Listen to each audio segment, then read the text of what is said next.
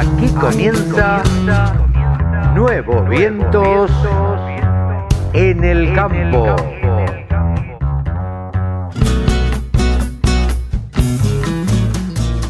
Hola, hola, hola, hola. ¿Cómo les va? Buenos días, buenas tardes, buenas noches.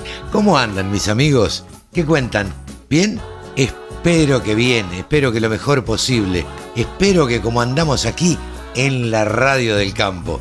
Hoy tenemos un programa solamente con cuatro notas, pero cuatro notas imperdibles.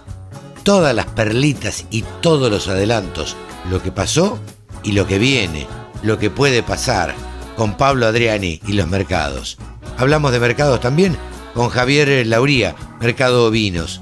Con José Martins charlamos un rato, la verdad que muy amable y muy agradable, el vocero del Consejo Agroindustrial Argentino y presidente de la Bolsa de Cereales de Buenos Aires. Nos cuenta, bueno, qué es lo que están tratando con el gobierno. Saben ustedes que esta semana que pasó se reunieron con el gobierno, más precisamente con el ministro Guzmán.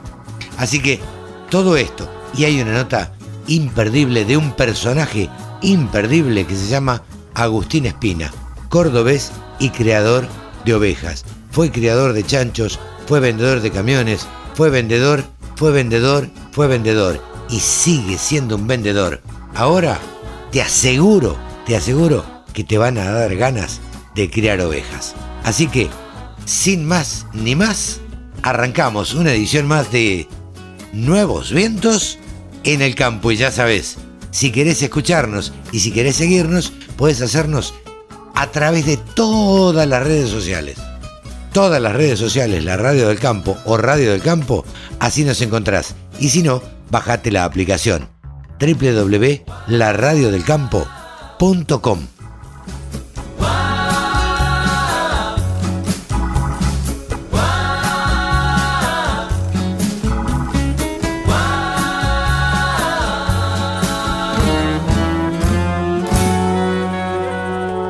Hace tiempo que teníamos ganas de charlar con Agustín Espina. Le pedimos todas las gestiones a, al amigo Javier Lauría y las ha hecho y por eso estamos en comunicación mm, con los cocos, con Agustín Espina, productor agropecuario. Por ahora lo vamos a presentar así, como productor agropecuario. Después vamos a ir desarrollando o charlando o que nos cuente, mejor dicho, qué es todo lo que ha hecho en su vida, porque ha hecho un montón de cosas. Hola Agustín, ¿cómo te va? Buen día. Hola Carlos, buen día. Muchas gracias por la presentación y el título inmenso, productor agropecuario. Es que, mira, cuando uno nació en el campo, en mi caso, y es hijo de productor agropecuario, es casi un orgullo decirlo. Uno se siente... Sí, por, eso mismo. Claro, uno se siente orgulloso de haber nacido en el campo. Pero lo curioso de, de, de, este, de esta, y no sé si llamarla historia o tu historia de vida, es que vos naciste en el campo, fuiste productor de varias cosas, te fuiste a España y volviste a la Argentina. ¿Nos podés contar un poco más o menos tu vida, cómo, cómo ha sido? Bueno, eh, ahí voy a hacer una pequeña corrección. Yo nací en Córdoba. Ah. Digamos, soy de familia totalmente fuera de campo. Ah, mira. Sí, sí, sí, que toda la vida nos gustó el campo, que mi padre desde chico nos inculcó el campo, de que todas las navidades teníamos, por ejemplo, de regalo una cabra o, un conejo y lo criábamos todo el año y después ya en un momento desaparecía, no sé qué pasaba con eso, pero digamos, siempre hemos tenido animales, siempre. Pues hemos tenido alguna producción de algo, pero y todos los siete hermanos, la mitad se dedica a actividades relacionadas a algo campestre. Ah, mira. Che, ¿cuánto, Eh, cuánto les, sí. le- les inculcaron los viejos, digo, a ustedes? Porque la verdad, como te decía, yo nací en el campo. Conozco un montón de eh, ingenieros agrónomos o, o simplemente productores agropecuarios que nacieron en pleno centro de la capital federal. Y a mí me, la verdad que eso me extraña muchísimo. Claro. Porque es natural que uno si nació en el campo, le gusta el campo, estudie algo relacionado y bueno, Claro. después se reciba. Este, así que naciste en la ciudad y de los y de los siete hermanos hay cuatro relacionados actualmente con el agro. Sí, digamos que hacen algo, eh, o viven en las sierras, Por ejemplo, un hermano es ingeniero agrónomo y trabaja en una estancia muy grande en Córdoba, pero una estancia más turística. Eh, después tengo otra hermana que, que trabaja, en, eh, que vive en Los Cocos y, y bueno, y hace, y hace acuarelas relacionadas a, toda a todo lo que es campestre y vende eso. Después tengo otra hermana que tiene un criadero, de, tiene algunas cabras y hacen ella es docente, pero hace unas, tiene cabras y hace algunos quesos y viven de eso, digamos. eh, después estoy yo, bueno, y el resto, no, ya tengo para el otro lado que hacen otras cosas, digamos, pero de producción, digamos, de hacer algo, siempre he sido yo, de, producir animales. Ajá. Eh, decime, vos arrancaste ahí en Córdoba la, la producción agropecuaria y arrancaste como teniendo ovejas, teniendo una producción mixta. ¿Cómo, cómo, cómo arrancó? Sí, mira, yo en el 2010, perdón, en el 2007 me fui a vivir a España porque quería hacer, porque, quería hacer algo nuevo, digamos, no, no me fui a, hacer algún trabajo de lo que no se hace acá en Argentina. Digamos, yo, yo acá en Argentina también lavé copas, y trabajé de mozo y trabajé en la cocina muchos años. Bueno, allá hice lo mismo porque yo tenía el oficio de acá. Y, y también acá fui vendedor de varias cosas en Argentina, de seguro de vida, generalmente que son productos intangibles, lo cual puedes vender cualquier cosa después. entonces me llegué a España, entonces allá era como que, bueno, argentino, con la parla que tenemos y demás, y vendedor, es como que entré mucho más rápido. ¿Y cordobés? y cordobés encima. o sea que podemos hacer un chiste en el medio, todo claro. nosotros mismos. Sí, está todo. Y, y bueno, y después, pero allá empecé a ver que en España, a mí lo que me llamó la atención en España fue que en pocas extensiones toda la cantidad de cosas que tienen. Entonces yo, por ejemplo, veía acá en Los Cocos, nosotros tenemos 70 hectáreas, que son todo de sierra, y entonces, y, y tenemos monte.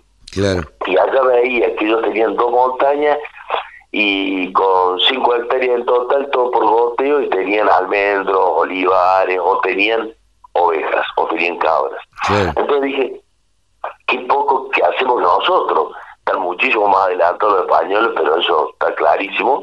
Pero digo, qué poco eh, que, estamos que atrasados estamos y cómo qué poco explotamos realmente la tierra para el para el que no tiene llano. Porque para el que tiene llano, mal que mal, está acostumbrado, cualquier cosa podés hacer en un llano. Pero en sierra no podés hacer cualquier cosa. Bueno, ahí lo vi, que sí se podía. Estaba en Málaga, yo en un, en un lugar, en un pueblo que se llama Laurín de la Torre, por eso mi firma se llama Laurín, porque vino desde esa época, que significa Dios misericordioso en árabe, que me vino al pelo, porque también soy católico, así que me vino bien, digamos, por la por, por, por el cristianismo, vamos a decir. Sí, sí, por la parte cristiana. Bueno, y entonces, entonces de ahí estuve un tiempo, tres años, me quería pegar la vuelta cuanto antes porque extrañaba mucho acá y aparte quería empezar a hacer algo acá. Y me vine para acá a los tres años y empecé, a, me compré una cerda. Ajá. Porque quería hacer jamones. Lo había visto en España y quería hacer jamones. Está bien, pero ibas a poder hacer dos nada más. Claro. Totalmente. Pero no. Me compré una cerda preñada. Preñada, ah, bueno. Sí, preñada. Esa cerda me dio nueve lechoncitos. Esos nueve lechoncitos faené ocho. Claro. Y uno lo hice jamones. Ajá. Y lo metí en un sótano tres años, como se hace generalmente en España. En España son tres años de sótano, ah, no es como acá. Sí, sí, sí me traje la receta española porque aparte tengo algún familiar lejano que tiene jamones, que hace jamones de pata negra. Ah, bueno, entonces incursión en ese tema. Que quería hacer eso, pero el tema era quién me banca tres años claro. con los jamones colgados en un sótano. ¿De qué vivo? ¿De qué vivo? Entonces los lechoncitos los vendí, me compré tres cerdas de las tres de otras cerdas empecé a crecer y más o menos yo todo esto yo estaba trabajando, me puse a trabajar, eh, eh, trabajado en la gastronomía un tiempo, acá en la zona, después me fui a Córdoba y empecé a vender piletas de fibra de vidrio, digamos, hacía cualquier cosa para seguir mi proyecto. Sí, mi, sí. mi proyecto era hacer un productor de cerdos y hacer jamones. Bien. Mientras tanto tenía que trabajar otra cosa porque no podía vivir de eso. Sí, Bueno, claro. bueno, pasa el tiempo y más o menos a los cuatro años ya tenía un plantelcito de unas 30 madres. Y Ah, acá los cocos se me, se me complicaba. Bien, Sí, bien. se me complicaba mucho acá los cocos, sí, sí, sí. Así que como...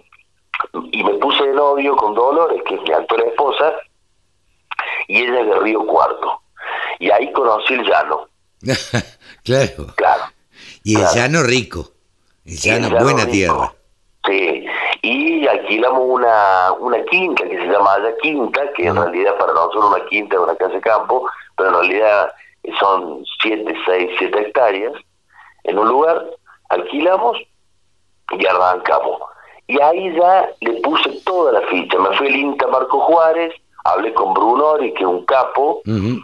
eh, el doctor Brunori Jorge, nos hizo todo el sistema, nos, nos enseñó el sistema de camas profundas. Sí. Y entonces y me puse dos camas profundas y empecé a engordar cerdos. Ya el sueño del jamón se me fue. ¿Por qué? Porque empecé a engordar cerdos y a, a vender cerdos. Y arranqué, arranqué, después ahí me hice una maternidad confinada y seguí, llegué a tener más o menos unas 80 madres constantemente en producción, ¿no? Ya me compré genética, Claro. todo eso fue hasta el 2018. Yo en el 2015, cuando iba a las remates, Sí. eh, me compraba el campeón de la raza pampinta en hembra. Ajá. Porque Ah, pero tenías, pero tenías algunas ovejas entonces. Claro, en el 2015, 14 me compré siete ovejas. Esa misma noche me las comieron los perros.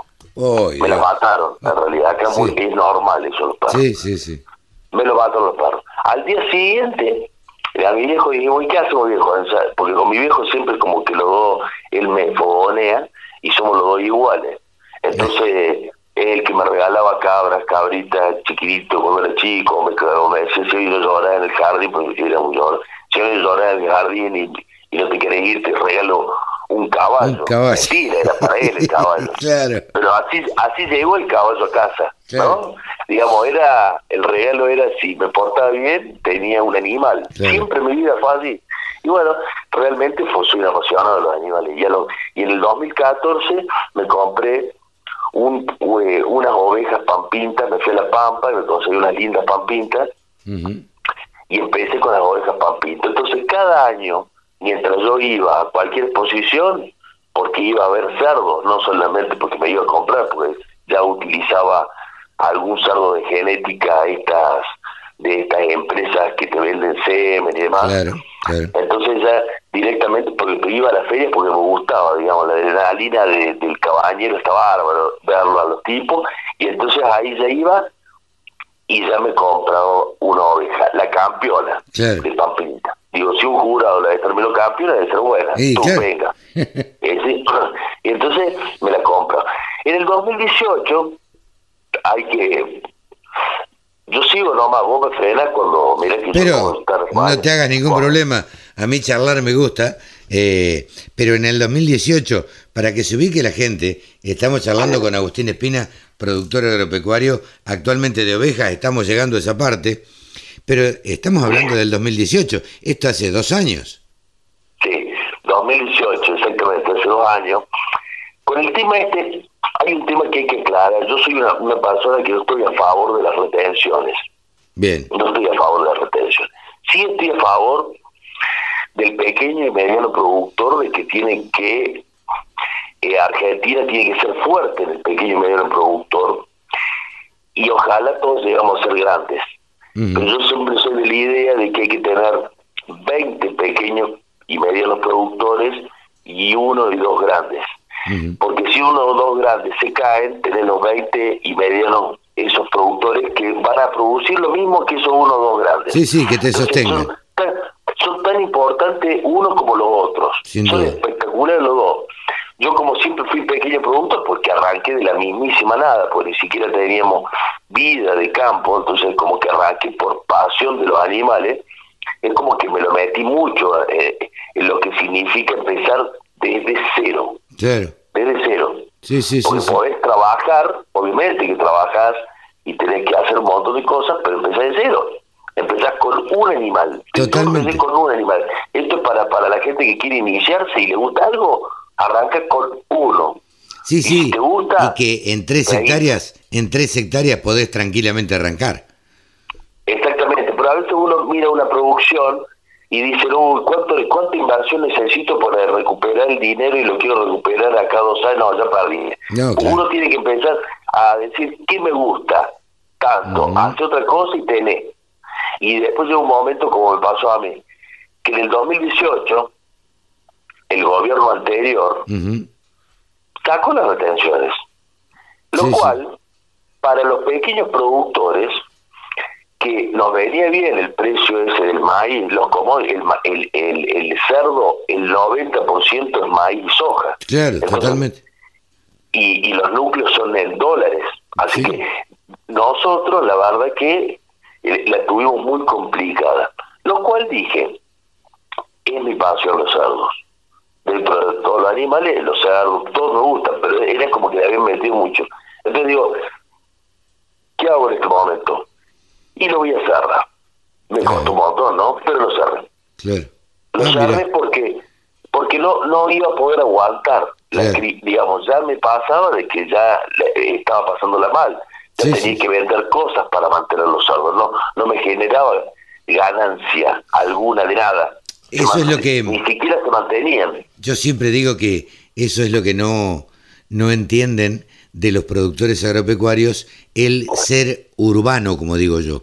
Los que viven en la ciudad nunca entienden este, cuando alguien dice andaba complicado, como decís vos, me imagino empapelando la ciudad de cheques y después tratando de taparlos.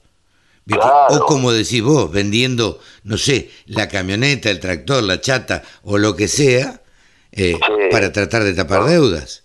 Sí, no, terrible. Tardó una época que pasas estrés porque realmente querés defender lo que has hecho y ves que lo podés, ya tenés hasta problemas familiares porque realmente todo vos lo trasladás a tu casa porque Sí, claro. naturalmente es, tu, es tu vida, le pusiste muchas cosas, porque esto es para largo, yo no, eh, no, no quiero eh, no quiero hartar la audiencia, pero realmente era decir, bueno, yo tenía los cerdos, eh, que se lo tenían los cocos, los cerdos, todos los fines de semana iba a llevar alimentos del colegio de Carolla, llevar alimento a los cerdos, después cuando vivía en Río Cuarto, el mismo alimento que había Carolla llevaba a Río Cuarto hasta que conseguí quien me hiciera animales para pequeñas escalas, Claro. que me hiciera alimento para pequeñas escalas. Yo me hacía 400 kilómetros para llevar el alimento para toda una semana Claro.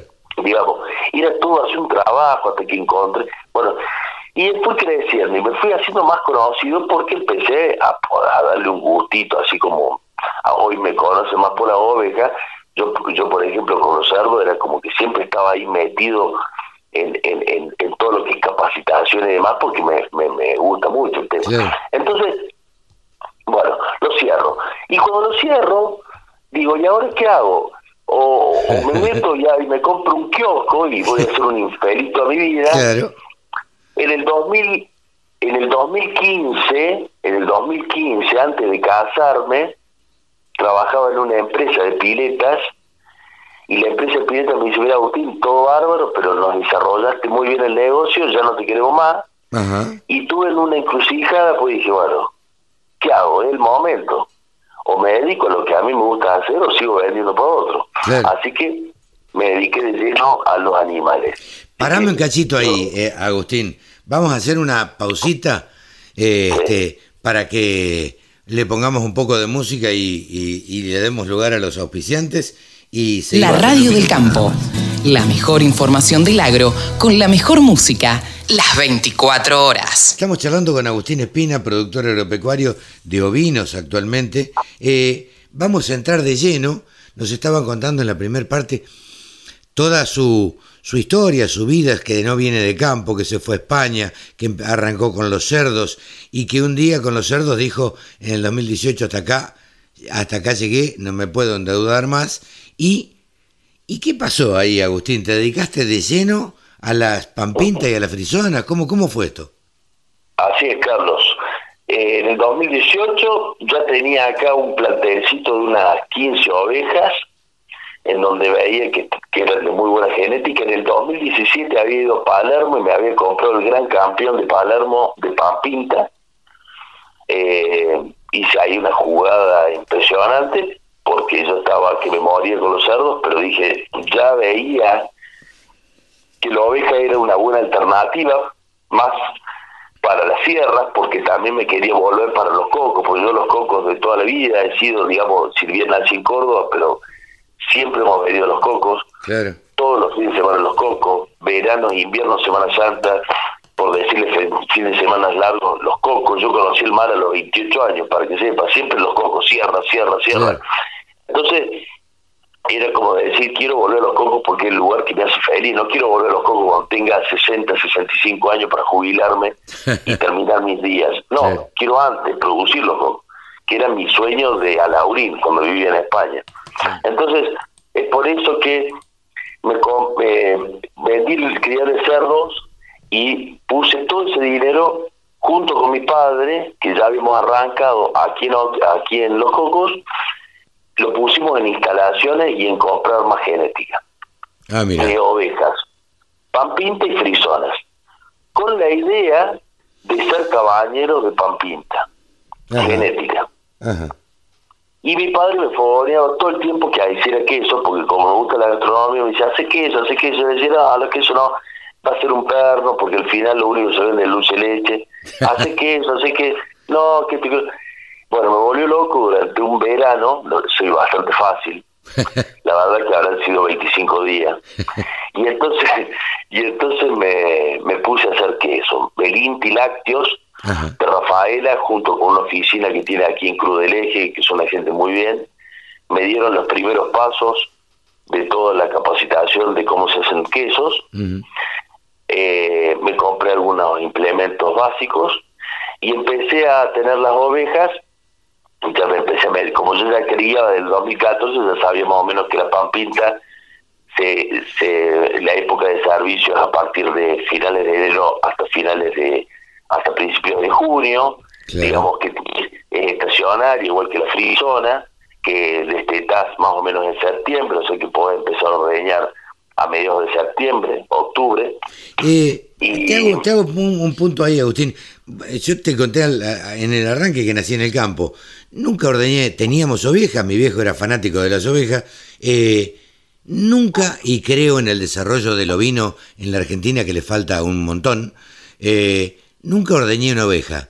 ¿Cómo se ordeña una oveja? Bueno, con mucha paciencia. la, la oveja lo que tiene es que tiene un pezón corto. Eh, si bien uno con el tiempo va avanzando y va, va eligiendo hembras con buenos pezones, claro pero generalmente es un pezón corto. Es más corto que la cabra, mucho más corto que la cabra, y ni hablar de la vaca. Claro. Entonces, nosotros ordeñamos a mano. Actualmente ordeñamos a mano. Eh, como todo vas aprendiendo, yo soy bastante alto, entonces es como que la mano es un poco más grande eh, y utiliza tres dedos al principio. Sí, sí. Eh, y bueno, pero digamos, se ordeña lo mismo, a la misma técnica que la vaca, simplemente que hay que eh, tratar de que salga la más cantidad de leche en, la pulsada. Sí, sí, sí, sí, sí. Pero es exactamente lo mismo, se ordeña de la misma manera. Eh, nosotros ordeñamos una vez al, al día, eh, implementamos esa forma en vez de hacerlo mañana y tarde, justamente porque ordeñamos a mano. Claro. Y y después también porque con una sola ordeñada al día sacas la, una leche, digamos, la cantidad de, a veces hay hembras que tienen capacidad de más, de más leche, como pasa con las vacas. Sí. La vaca, que yo ahora también incorporé vaca y entonces, por ejemplo, tengo vacas de 25 litros y yo las ordeño, que las ordeñamos a mano, yo las ordeño y me saca 16, 17. Voy a decir, me estoy perdiendo los otros litros. Sí, bárbaro pero no puedo en este momento hacer doble ordeñe. Al hacerlo en uno ordeñe, me saca mucha cantidad de sólidos. Claro. ¿Me entiendes? Sí, Con sí. Una calidad de leche impresionante en esos 17 litros. Perdés en cantidad, pero ganás en calidad, me parece. Exactamente. Entonces yo digo, bueno, listo, el animal lo voy acostumbrando y vuelve a, a una vez al día y para nosotros bien porque hacemos todo a la mañana y nos queda toda la tarde para la elaboración. Te hice un, un adelanto y vuelvo para atrás. Sí. Yo, con- yo con las ovejas empezamos así, empezamos haciendo quesos muy poquitos, hace en el 2017 empecé a hacer algunos quesitos, eh, en el 2018 ya me puse un poquito más firme, pero siempre con un queso semiduro, no, no me largaba algo más.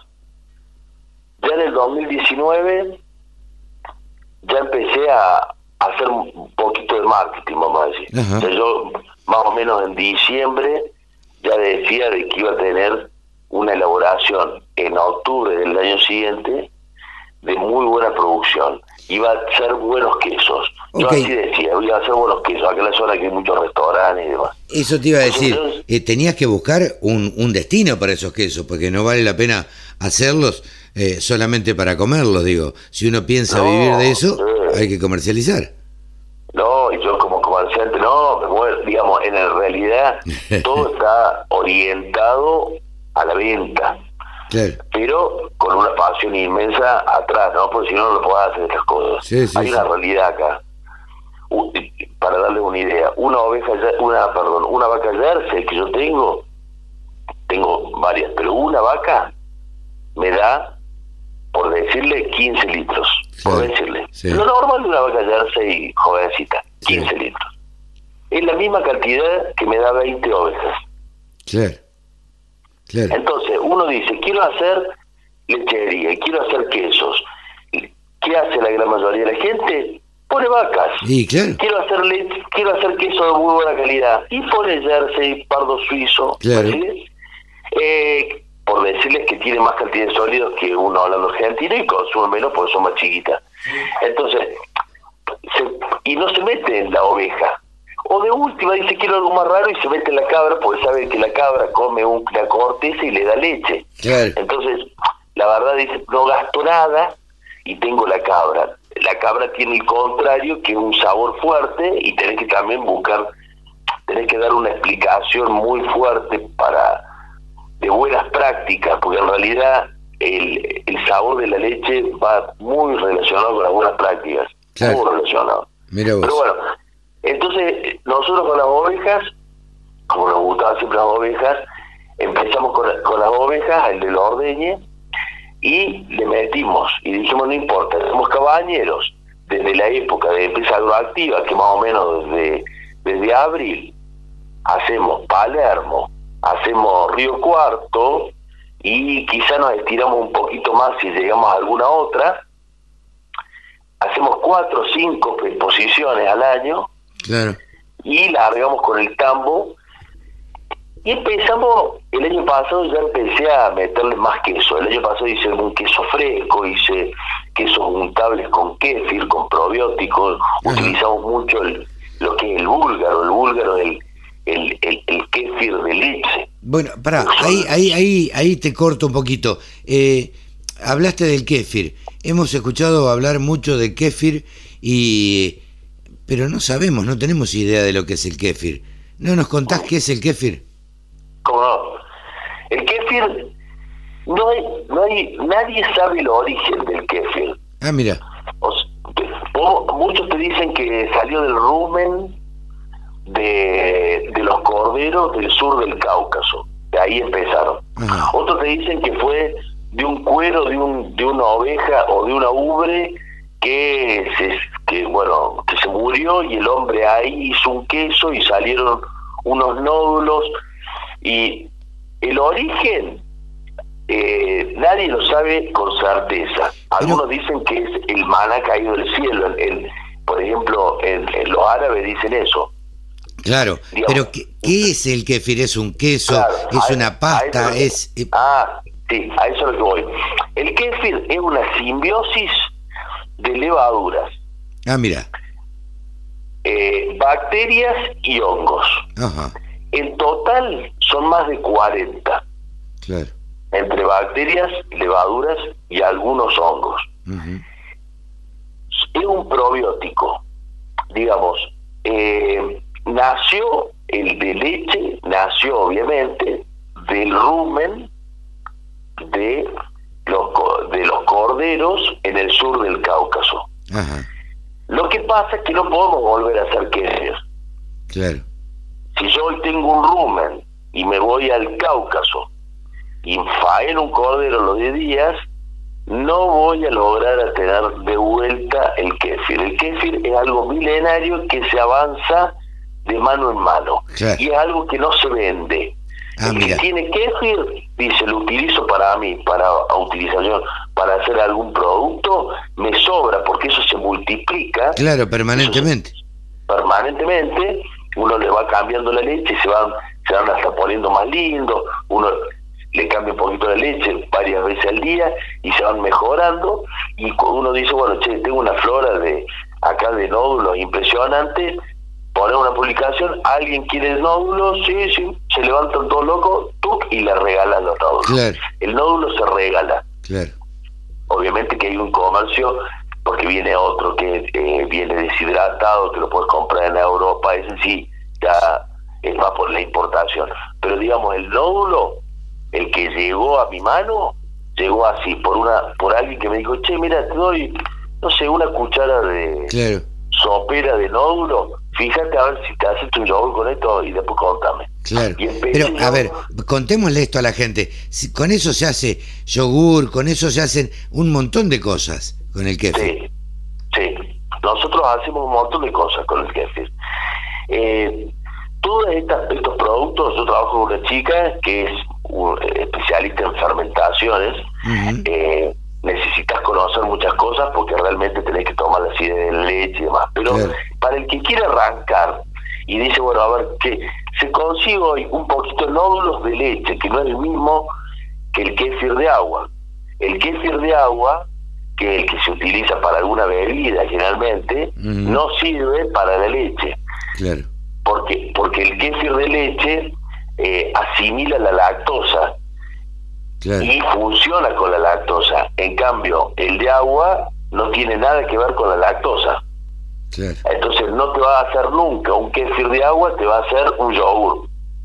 O no o no te va a poder hacer ningún algún alguna bebida o algún queso porque no no va, son dos cosas totalmente diferentes. Eso eso es bueno aclararlo. Actualmente qué estás produciendo? ¿Cuál es cuál es tu fuerte? Actualmente yo produzco cosas nuestras, digamos, que en Argentina no haya, porque nos ponemos, yo también me pongo metas así media pesaditas. Porque, veo, claro, veo. Claro, sí, sí, porque es como que cada año me pongo una, una cosita más fuerte. Yo este año estoy sacando yogur griego de oveja. Yogur griego de oveja. Ah, la, la. El yogur griego hay de vaca, pero de oveja no hay. Bueno, yo saco yogur griego de oveja con cinco tipos de bacterias diferentes. O sea, cada vez que nosotros sacamos un yogur griego y se lo vendemos a una persona, esa persona le preguntamos si necesita algún, digamos, si cómo anda de la flora intestinal, si anda bien, Entonces, pues, dice, no, estoy perfecto, bueno, perfecto. Sin que ella sepa, la siguiente vez que me compra, le cambiamos algunas bacterias. Porque la idea es que vuelva a funcionar bien la microbiota.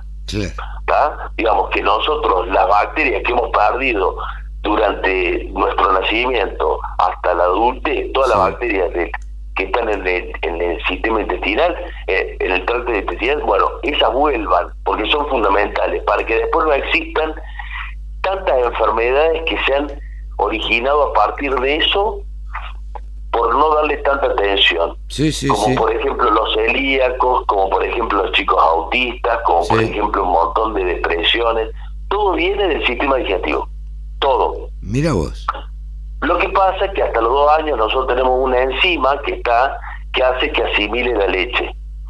Bueno, después se, esa, se atrofia esa enzima. Claro, claro, claro. Nosotros empezamos a consumir otro tipo de leche, de un montón de y pasa que la gente empieza a decir, bueno, tengo resistencia a la lactosa, tengo intolerancia, soy alérgico a la proteína de la leche, el médico me recomendó leche de cabra, porque tiene eh, tiene moléculas más chicas, al tener moléculas más chicas se asimila mucho más que la de vaca, que tiene moléculas más grandes. Entonces, bueno, hay un montón de estudios sobre eso. Entonces nosotros quisimos, digo, bueno, ¿cómo podemos hacer para que la gente pueda seguir consumiendo leche o lácteos? Claro. Obviamente asesorado por un médico. Sí, sí, y, y entonces están los el kéfir. El kéfir nosotros hacemos yogur. Sí. El yogur griego no se hace con kéfir. Se hace a temperatura, como un yogur. Un yogur griego, de oveja. Después hacemos eh, queso untable, queso untable de oveja, y ahí sí le ponemos kéfir.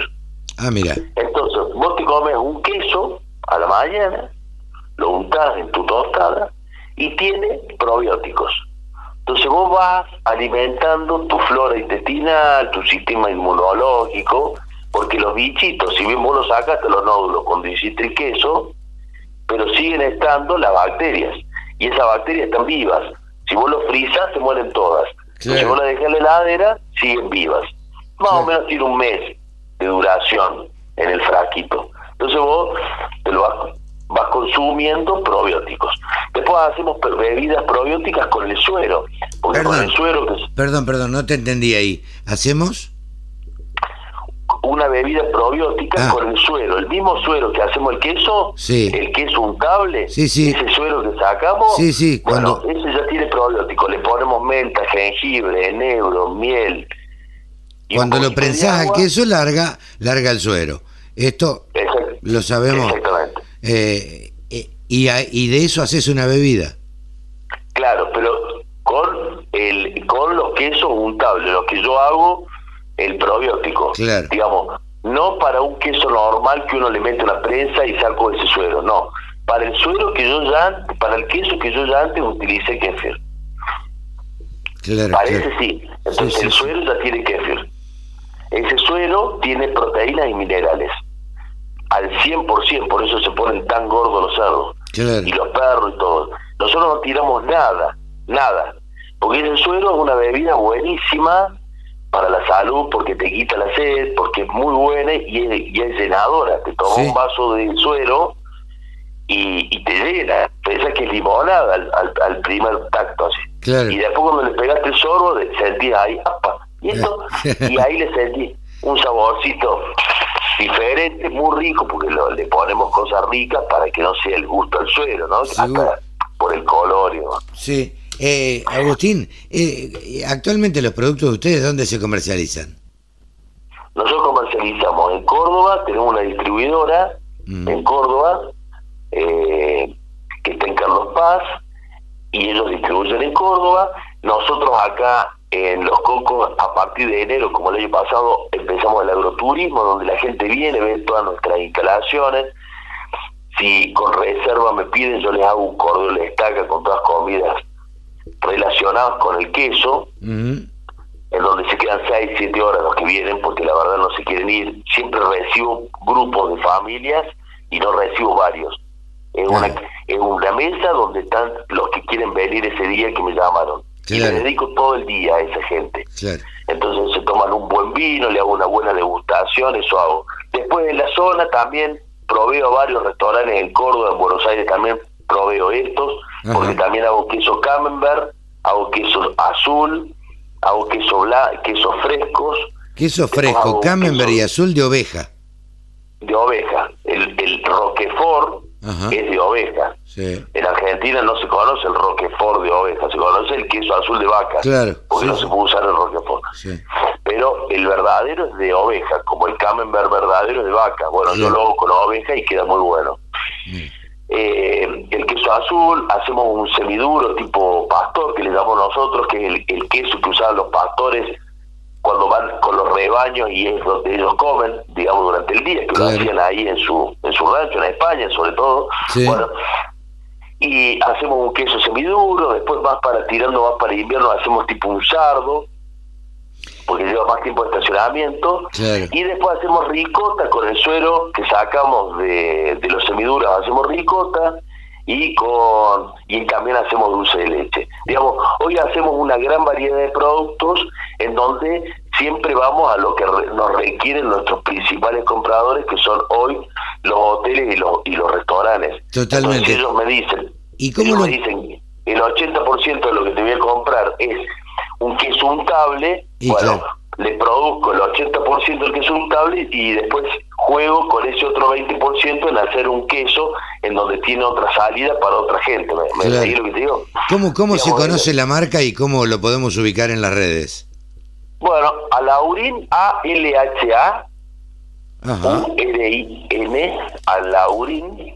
Esa granja Laurin estoy en las redes, eh, tanto en Instagram o en Facebook. Ahí estamos. Y después, nosotros, si para mandar productos, a partir de enero es cuando tenemos la mayor cantidad de producción, entonces si hay que mandar a Buenos Aires, se mandan, no hay ningún problema, se mandan en frío, la gente tiene que saber que tiene que que cuando llegue lo tiene que ir a buscar al depósito, no esperar que se lo lleven al a su casa, porque ahí estamos, es más con los productos refrigerados, algunos van al vacío, no hay problema, pero así todo tiene que hacerlo. Y en Córdoba sí repartimos nosotros, pero si teniendo esta distribuidora ellos ya se encargan, eh, que, que una distribuidora eh, que está en, Carlos Paso, después te paso los datos si querés, me da algún y te paso porque la verdad es que la gente siempre me, me pregunta dónde conseguimos las cosas.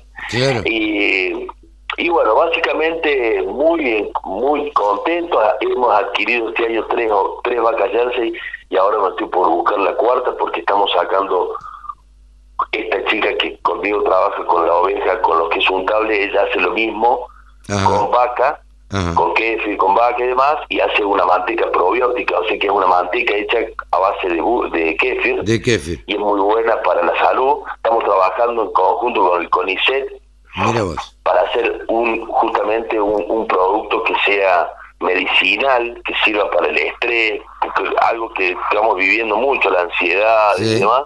Sí, sí, sí. Y, bueno, y, eh. y seguir dándole para adelante, muy contento de estar acá en la zona la verdad, la verdad eh, Agustín, una vida riquísima, una vida llena de, de anécdotas y de trabajo.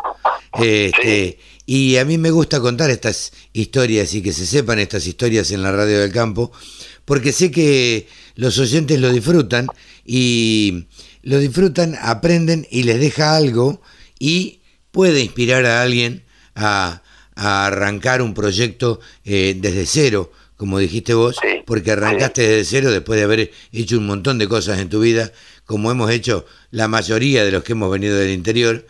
Este, nos ha tocado trabajar de todo, este, hasta que después nos enderezamos, ¿viste? Este, Finalmente nos endereza con los años, ¿viste? Va creciendo.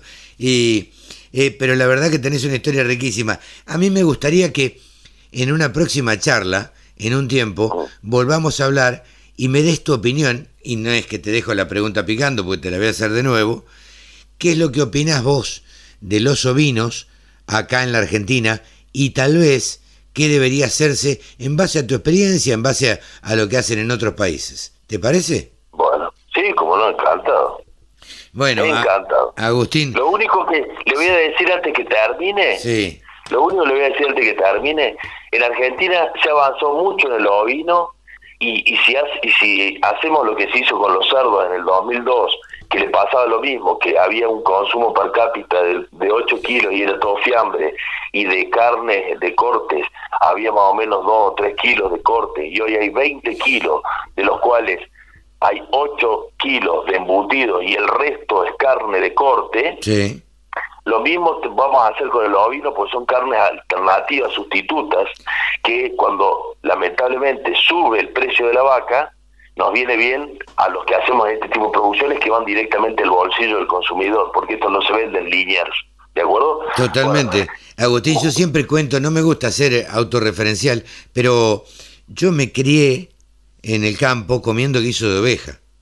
Nada, nada más rico que un guiso de oveja, pero no de oveja, no de corderito, viste como se dice en Buenos Aires o en los grandes centros urbanos, se habla de del corderito y se habla del cordero para la fiesta o para una celebración y, demás, y a partir de noviembre y no mucho más que eso. Eh, hablo de, del capón, donde uno puede comer milanesas de, de, de oveja, donde uno puede comer este asado, hacerse un costillar con paleta eh, al horno eh, y un montón, un cuarto mechado, no sé, miles de, de, recetas que se pueden hacer con carne de oveja, con carne de oveja grande, digamos.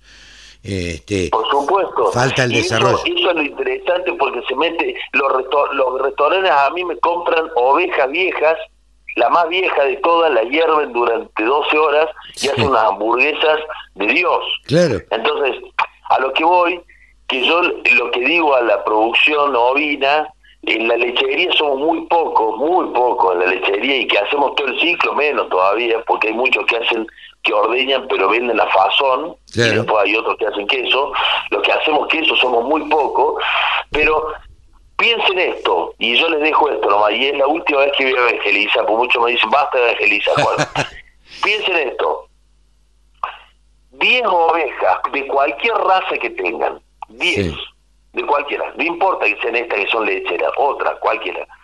Una hamster que tira una leche impresionante, una criolla que tira una leche impresionante, que pasa que es menos tiempo de ordeñe, pero tiene unos sólidos increíbles. Una oveja de esas, la ordeñas todos los días, le va a sacar 400 centímetros cúbicos, no va. No, no esperes más que eso. No importa, tómate el trabajo de 10 ovejas, tú ordeñarla.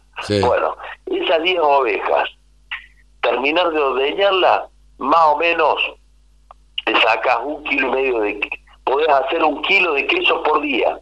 Claro. Ese kilo de queso por día, a lo que hoy vale un queso de que un kilo de queso normal, vamos a ver, bien hecho, que está alrededor de 1.500, 1.700 pesos el kilo. Sí. Contame si a fin de mes no pagaste el aguinaldo, no pagaste a algún empleado. Sí, sí, sí. O, le hiciste un regalo a tu mujer, o, te lo guardaste y dijiste, che, me quiero de vacaciones. Sí. y esto fue por la leche que saca. O me compro, o me compro una, este, eh, eh, otra, eh, más ovejas, o me compro, no sé, otra raza, o, experimento otra cosa. Pero para el tipo que tiene grandes cantidades de ovejas, saca 10 nomás de ese plantel. Claro.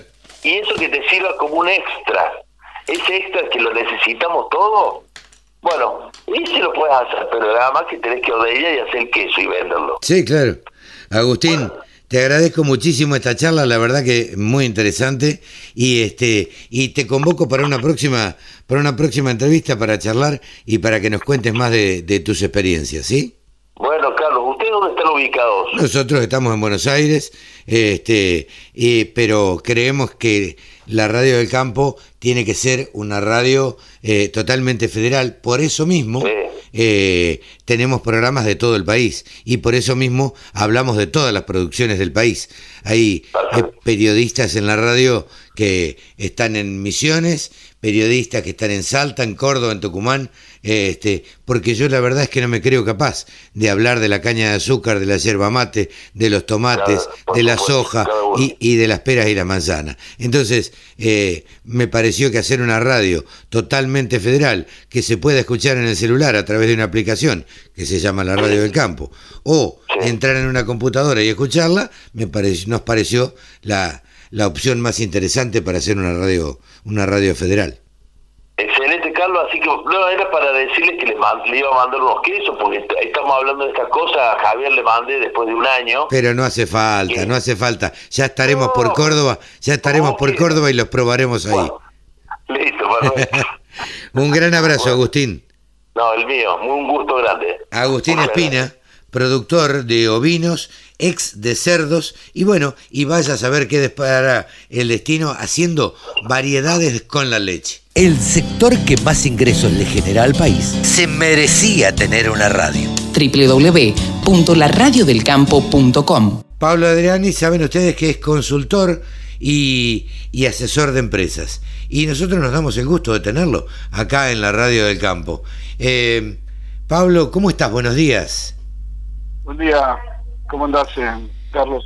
Muy bien, muy bien, por suerte. Eh, estábamos hablando fuera de micrófono, le cuento a la audiencia, que eh, en muchos aspectos, sobre todo los que estamos relacionados con el agro, ha sido un año, mm, podríamos decir, positivo, independientemente de la pandemia que se llevó a algunos conocidos, familiares o amigos, independientemente de, de este año que estuvimos encerrados y que seguimos medio ahí, que salimos pero que no salimos y hasta que no llegue la vacuna seguramente no habrá una normalidad como la que conocíamos hasta hace un tiempo. Pero bueno, los que estamos relacionados con el campo, la verdad es que tanto, tanto, tanto no tenemos para quejarnos. Eh, lo que sí quería pedirte, te lo voy a pedir el, viernes que viene, o el sábado que viene, mejor dicho, eh, de hacer un balance. Pero contame ahora, Pablo, y perdona esta introducción larga, ¿cómo están viniendo los mercados sobre el fin de año? Porque siempre hay algunos movimientos, ¿viste? Mira, te, hago un par de tips para que la, audiencia sepa de qué vamos a hablar. Tengo dos tips para esta entrevista. Sí. El tip, el informe de LUSDA, Departamento de Agricultura de Estados Unidos. Sí. Segundo tip es el paro del gremio de aceiteros, eh, sobre todo el sector agroexportador agroindustrial. ¿Te parece que empecemos por, el USDA? arranquemos con el informe del USDA, que la semana pasada, recordemos que lo habías anunciado, que todavía no se sabía cómo venía. Al final, ¿cómo vino? ¿Cuáles son las proyecciones de Estados Unidos? Que van a influir, obviamente, en todos los precios. Mira, la sorpresa, la principal sorpresa que, que nos dejó el informe de USDA es que el organismo de, estimaciones americano, que mes a mes eh, ajusta las previsiones de oferta y demanda mundial de todos los países productores y todos los commodities, fue que no modificó su estimación de cosecha de soja de Brasil. ¿Por qué me llama la atención a mí esto? Porque en los últimos dos meses el USDA eh, modificó hacia abajo la producción de soja en Argentina. Eh, cada mes lo bajó un millón de toneladas. Ahora bien, si uno ve los mapas climáticos de Sudamérica en los últimos tres meses, se da cuenta que Brasil tuvo una condición de sequía y la, sigue sufriendo mucho más grave que la Argentina. Ah, mira. Entonces, ¿cómo puede ser que en este, y no voy a hablar de hace dos meses, el informe de esta semana, del jueves pasado, sí, sí que bajó Argentina un millón de toneladas, debería haber bajado por lo menos 5 millones de Brasil, sin embargo lo mantuvo en 133 millones. ¿A qué le atribuís esto, Pablo? Mira, no creo en las brujas, pero que las hay, las hay. Ah, ah, ah, ah ok. Eh, yo no es la primera vez que eh, sigo las estimaciones de Luzda y los informes semanales de evolución de cultivos, y, veo que Luz muchas veces, no muchas veces, pero en casos bastante notorios como este, eh, demora en provocar el cambio que todo el mercado está eh, no solamente esperando, sino que está proyectando. Entonces, esa demora eh, puede tener, deberse a dos cosas. exceso de conservadorismo o algún tipo de mano negra que esté influyendo en el mercado y en la posición de los fondos. Claro.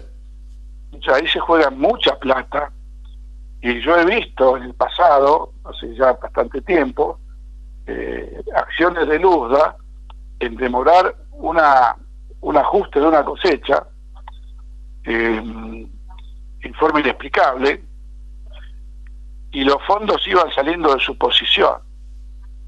Y cuando, los fondos terminaron de salir de su posición, el USDA alegremente dicen, uy, ustedes saben que hay 20 millones de toneladas menos de maíz en Estados Unidos y el mercado explotó.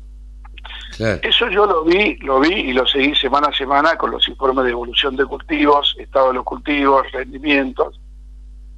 Entonces, no es, no es ninguna acusación, no es ninguna, no tengo ninguna prueba pero si vos bajaste a Argentina un millón, no podés dejar Brasil igual cuando los mapas climáticos de la región son los mismos, o sea, la, extensión del, de la niña, el foco amarillo y rojo de, la falta de lluvia se, se, vio en toda Sudamérica, afectando más a Argentina, a Brasil. Entonces, si vos me bajás a Argentina, no me puedes dejar Brasil igual, por una cuestión de sentido común.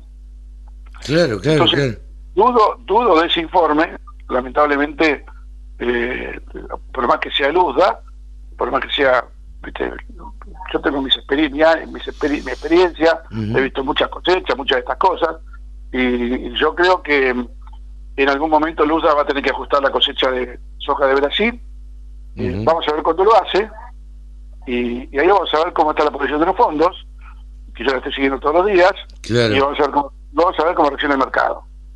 Y ahí podemos tener un- la historia de una conspiración anunciada. Mirá vos, eh, eh, y a ver, y te hago, me veo en la obligación de hacerte esta pregunta. Eh, vos decías, cerrabas la frase diciendo eh, la historia de una conspiración anunciada. ¿Y, y a qué se debería esta conspiración? ¿A la relación Bolsonaro-Trump?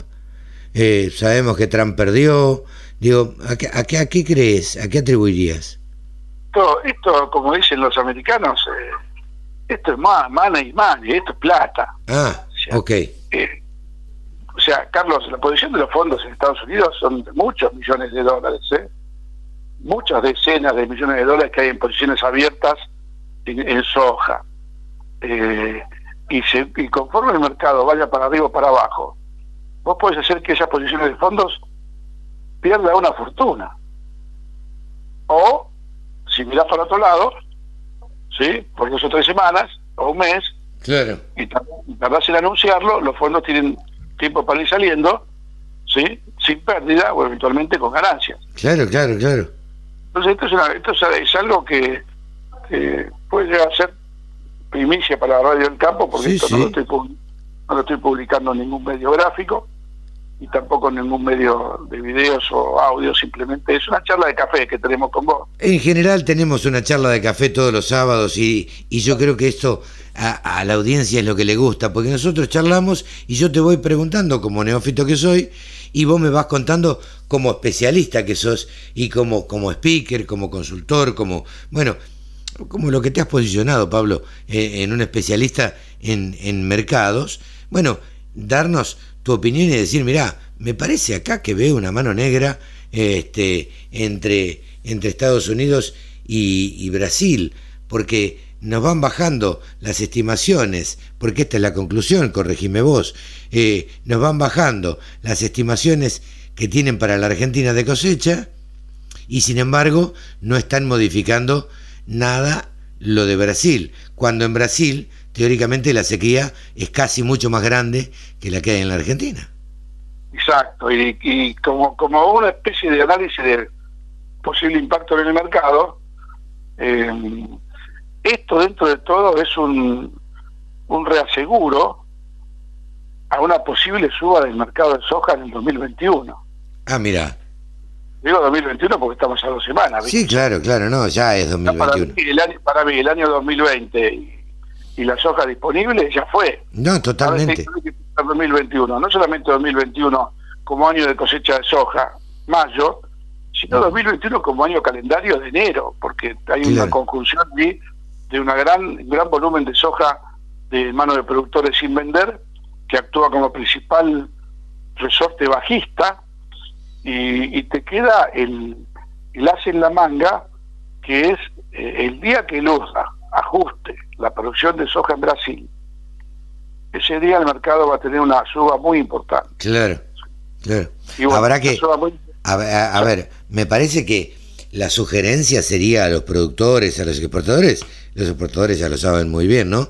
Pero hay que estar atento a eso, ¿o no? estar atento, esto va a afectar más a la soja nueva que a la disponible, Claro, o sea, un mensaje, una, vamos a hacer un, un consultorio agroeconómico eh, a todos los oyentes de, de- de la radio del campo, pero, a ver, otra vez se lo vamos a cobrar, ¿viste? Hoy se lo damos No, gratis, no, pero eh, otra no vez se lo cobramos. nos pueden invitar un asadito en algún en Exactamente, campo, exactamente. tenemos la forma de llegar. El tema es el siguiente, los productores que tengan soja disponible eh, es una papa caliente en la mano. ¿sí? Se viene el fin de año, eh, el 31 de diciembre vence el, la caída de retenciones que había anunciado el gobierno eh, y, hay cerca de 12 millones de toneladas de soja en poder de productores sin vender. O sea que vamos a un fenómeno puerta 12 a partir de enero, porque muchos productores no están vendiendo ahora por el tema del impuesto a las ganancias. Entonces, eh, resultó mucho más perjudicial la baja de, de 40 dólares de la soja que el impuesto a la ganancia que podía haber pagado. Pero bueno, es, cuestión de ahí tallan un poquito los contadores. Pero para los productores que tienen soja disponible, es una papa caliente. ¿sí? La soja disponible es, eh, va, va, y ya lo venimos anunciando hace varios sábados que veíamos que podía bajar, ya bajó y ahora decimos puede seguir bajando. En cambio, la soja nueva, que es la soja mayo, está estabilizada en 295, 300 dólares, es la que tiene chance de subir en el momento que Lula ajuste hacia abajo la producción de soja brasileña. son dos consejos. Soja disponible, te queman las manos, véndala, espere el primero de enero. Sáquesela encima. Analice bien el tema de impuesto a la ganancia, porque ya perdió 40 dólares por tonelada. Creo que con el impuesto no hubiera perdido tanto. Claro. Y la soja futura, nueva, espérela, porque la película recién empieza. Brasil empieza a cosechar este año a fin de enero, cuando usualmente cosecha a principios de enero. Entonces el mundo va a tener una caída en la oferta global de Brasil en el mes de enero que puede tener un impacto en la soja nueva argentina y algún conectazo indirecto en la disponible, pero no me jugaría tanto.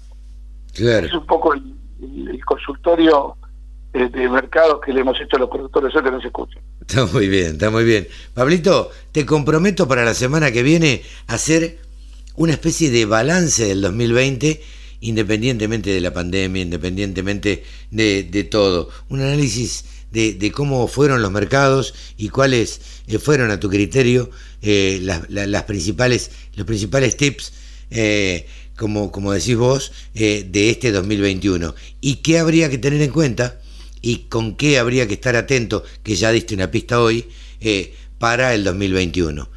¿Cómo fue el 2020 y cómo, y cómo puede llegar a ser el 2021? nos queda la, nos queda la pista del maíz, que lo voy a dejar para la semana que viene. Bien. Y, el último tema, muy cortito, de 30 segundos, es el, el, paro de los aceiteros. Ah, no lo, no lo nombramos, sí, claro. el, el, paro de los aceiteros. Consecuencia del paro, eh, se pierden 100 millones de dólares por día. Caramba. Eh, más allá de los números, más allá del ingreso de divisas, lo que, lo que impacta en la economía de Argentina y todo el flujo de, ingresos en el interior, hay pérdida de, personas que trabajan. Hay, viste, son 6.000 camiones por día que no entran. Claro. Y por día son son 250.000 toneladas.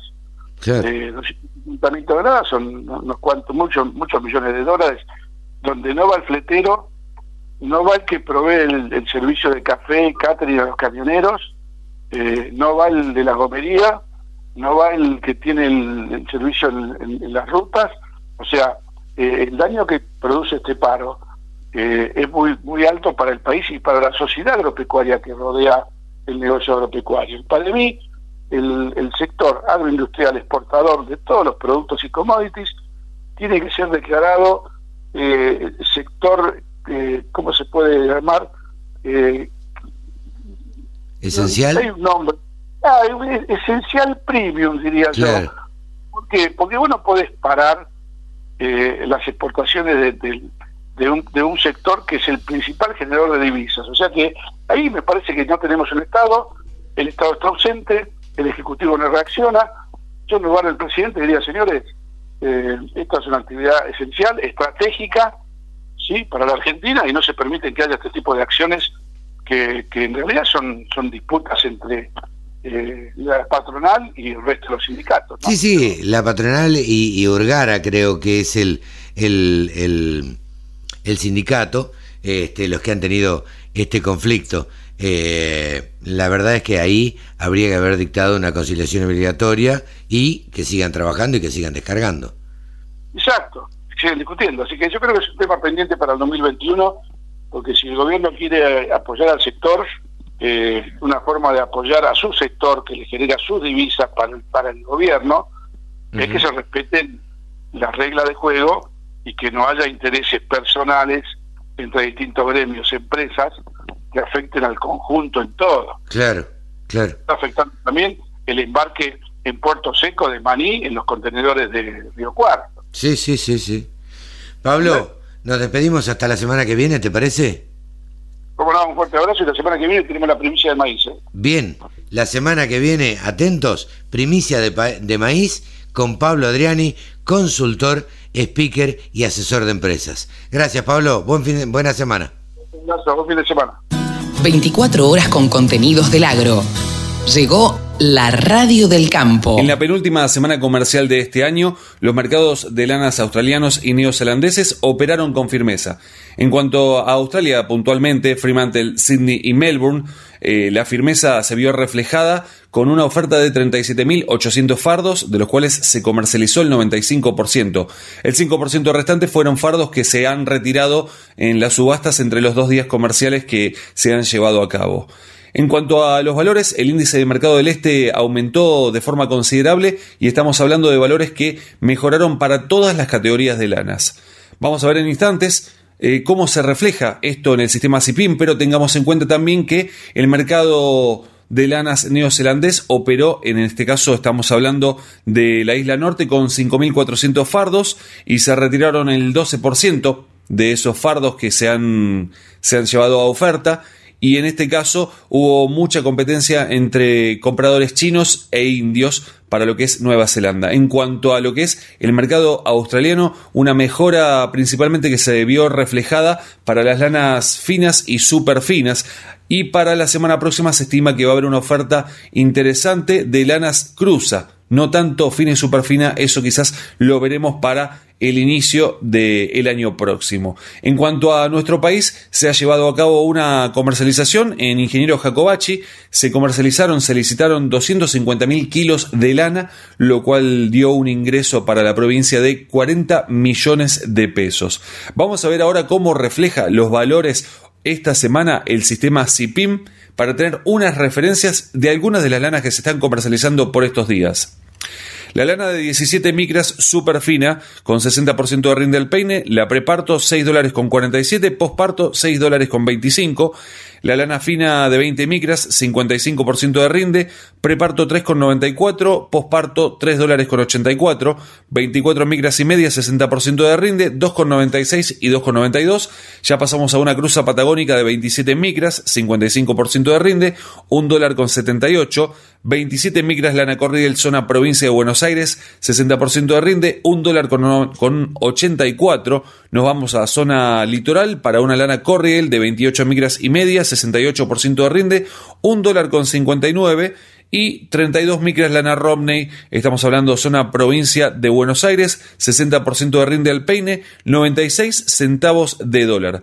Para tener en cuenta para la semana próxima, se espera una oferta, o al menos hasta el momento hay anotados unos 49.100 fardos, y esta sería la oferta más importante de lo que va de esta zafra tendremos que ver cómo funciona, cómo va evolucionando para lo que es la comercialización de la semana próxima. En cuanto a la carne ovina, se va consiguiendo cada vez más cordero por estos días a medida que nos acercamos a las festividades, pero todavía no se han modificado mucho los precios. Seguramente las próximas semanas tendremos alguna fluctuación en los valores. También hay que tener en cuenta que juega la diferenciación de los valores en cuanto a la carne vacuna, los aumentos considerables en las últimas semanas, pero también hay que ver cómo repercute el programa Carne para Todos. Vamos a ver valores de referencia en lo que es Patagonia y región pampeana. Primero, Patagonia para tener esos valores, el adulto de 170 a 225 pesos el kilo, el cordero liviano 300 a 330, el cordero pesado 260 a 300, todavía no se consigue mucho pesado,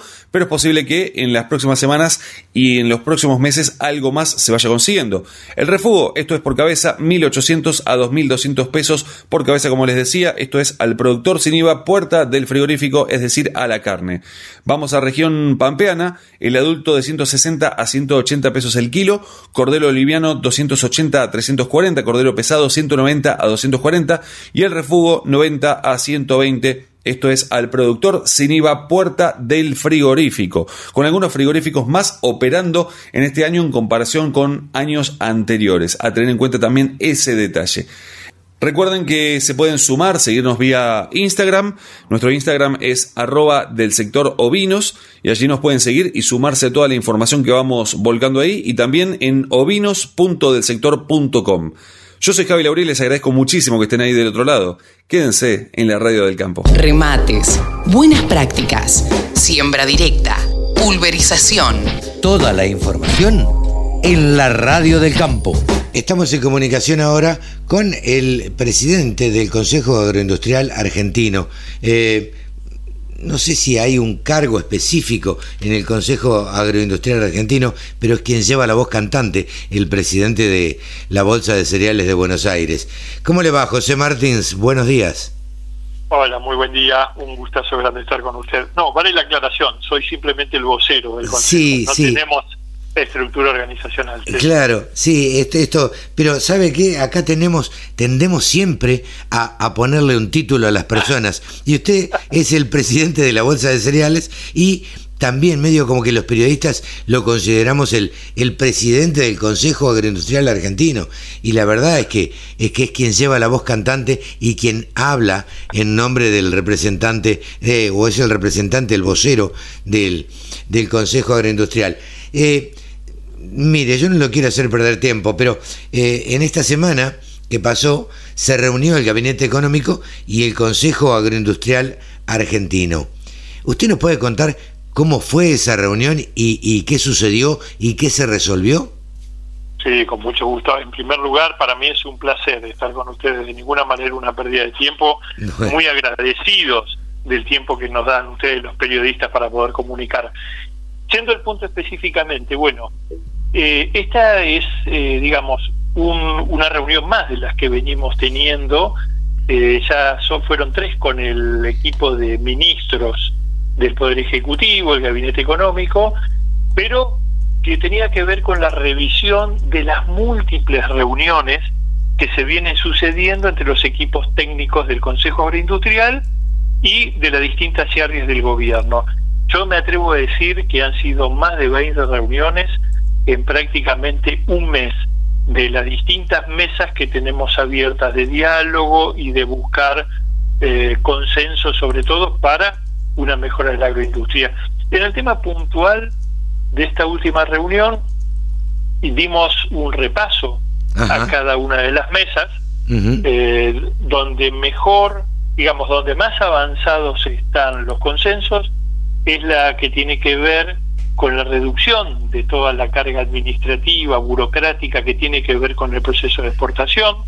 Ajá. Ahí se han identificado aproximadamente 48 trámites en los cuales vamos a estar trabajando fuertemente en 35 Ajá. y esto tiene que ver con SENASA, FIP, aduanas, prefectura, múltiples eh, cosas que para el gobierno no tiene impacto fiscal, pero para la cadena agroindustrial implican costos. Sí, claro. Sobre todo, reducir Ay. esto impacta favorablemente en las pymes claro. que se dedican a exportar. Sí, al menos en, lo, en, los tiempos, que ya también es un costo, ¿no? Absolutamente. Eso por un lado. Por otro lado, el viejo anhelo nuestro, que es el proyecto de ley, el que más estamos impulsando, uh -huh. y que tiene que ver con incentivos fiscales para la inversión y que tienen que tener un periodo de por lo menos 10 años para transmitir eh, cierta seguridad jurídica. Bueno, ahí hemos avanzado mucho, eh, estamos, diría que en un 80%, 85% de acuerdos, lamentablemente eh, no vamos a poder entrar como era nuestra intención al Congreso durante este año, Pero tenemos el compromiso del ministro Guzmán, que él va a enviar este proyecto en conjunto con el proyecto de ley que enviará el Ministerio de Economía y que tiene que ver con la ley de estabilidad macroeconómica, una vez negociado con el Fondo Monetario Internacional. Es decir, creemos que en los próximos meses terminaremos de acordar los ítems que faltan y espero que tengamos ley para el primer semestre del año próximo. Ah, eh, son muy optimistas, están pensando, el, el, el, 2021 ya empezó, digamos, la verdad es esa, eh, ya estamos festejando, ya estamos en las fiestas y, y, y demás. Eh, digo, en el primer semestre ustedes piensan que esta ley ya se va a poner en vigencia? Y eso espero. La verdad que nuestro anhelo hubiera sido que fuese durante este año. Bueno, eh, distintas circunstancias nos han retrasado, pero soy optimista. De hecho, eh, ya los equipos técnicos siguen trabajando y tenemos para la mitad de enero una nueva reunión con los ministros para ver los avances. Todo va a estar supeditado también a la negociación con el Fondo Monetario, que yo creo en particular que también soy optimista en ese sentido. Con lo cual, bueno, y después no queda por resolver que es, eh, digamos, lo más caro a nuestro sentimiento que tiene que ver con la rebaja impositiva, que ahí el ministro nos bajó una línea muy fuerte de que por ahora eh, quiere preservar la recaudación fiscal, pero eh, de nuestro lado toda la intención de seguir trabajando en convencernos que esto eh, no es un gasto, sino que es una inversión. En definitiva, lo que estamos promoviendo es la creación de empleo. Claro. Con lo cual, eh, vamos a, seguir trabajando en esto, en convencerlos de que el camino es facilitar eh, la llegada de inversiones para crecer en industrialización y generar empleo. José, cuando usted habla de una reducción impositiva, ¿a qué impuesto se refiere?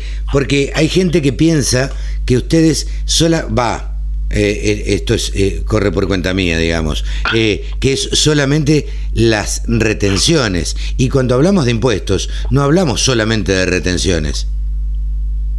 Correcto. Lo que nosotros estamos planteando y así hemos planteado cuando estuvimos en reuniones con todos los ministros, gobernadores, legisladores, con la oposición, lo que hemos dicho es que hay un paquete de impuestos y que van no solo del impuesto a la exportación, sino también ingresos brutos, eh, impuestos municipales, tasas mm. viales, tasas mm. rurales. Tenemos que trabajar sobre todo. Por supuesto que lo más, digamos, lo más eh, que mayor impacta es las retenciones a, los grandes cultivos, pero también estamos haciendo fuerte hincapié en que tenemos que reducir eh, los impuestos a la exportación a las economías regionales hay una gran oportunidad allí, que bajándole la carga fiscal pueden crecer fuertemente en industrializar y sobre todo en el interior del país, que es donde necesitamos crecer de manera federal y sustentable. Claro. Por lo cual, eh, acá hay un abanico importante, también somos responsables y sabemos de la particular eh, situación que vive hoy nuestro país en términos de eh, las arcas están vacías y esto está explotado. Pero bueno, creemos que hay una oportunidad. Bajando un poco la presión fiscal, hay una gran oportunidad de generar divisas, crecer en empleo, etc. José, le agradecemos muchísimo este contacto con la Radio del Campo y que nos dé un panorama de lo que fue y de lo que se vivió y de lo que charlaron, este, fundamentalmente con el ministro Guzmán que encabezó esta, esta reunión. Y, bueno, y de cara al 2021, ¿qué es lo que tienen pensado y cuáles son las expectativas del Consejo eh, Agroindustrial Argentino? José, muchísimas gracias, muy amable como siempre, y si no volvemos a hablar en lo que resta del año, eh, muchas felicidades y un muy, muy buen 2021. Pero un placer inmenso, ojalá que pasemos fiestas en paz y que el 21 nos traiga oportunidades de, trabajo, de desarrollarnos en una economía un poquito más amigable para seguir creciendo. Un fuerte abrazo y gracias por el espacio. Totalmente, muchísimas gracias. Buenos días. La Radio del Campo. Única emisora con programación 100% agropecuaria.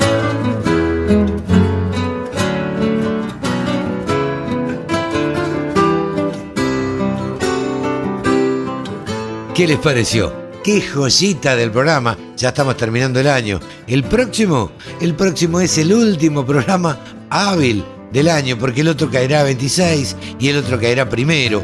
Así que ya no vamos a tener oportunidad, seguramente va a haber programas especiales grabados.